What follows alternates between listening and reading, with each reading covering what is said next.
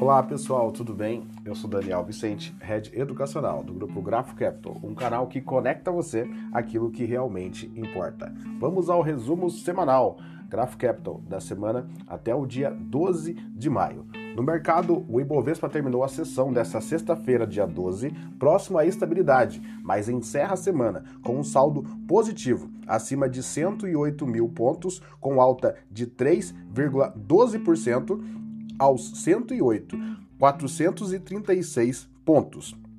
Na política, os eventos mais importantes giraram em torno da Comissão Parlamentar Mista de Investigação, a CPMI, que vai apurar as circunstâncias envolvendo os atos golpistas de 8 de janeiro.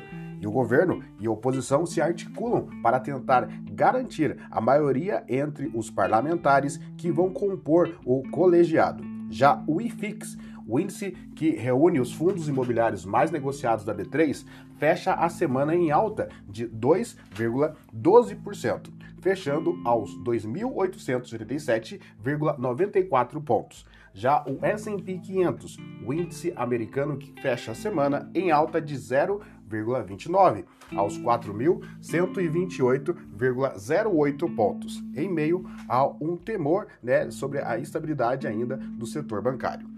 No dólar, acompanhado a volatilidade do mercado, o dólar fecha a semana em queda de 0,42, cotado aos R$ 4,92. Esse é o resumo semanal do grupo Grafo Capital. Eu sou Daniel Vicente, head educacional do grupo Grafo Capital, um canal que conecta você aquilo que realmente importa. Deus te abençoe, tamo junto e é só o começo.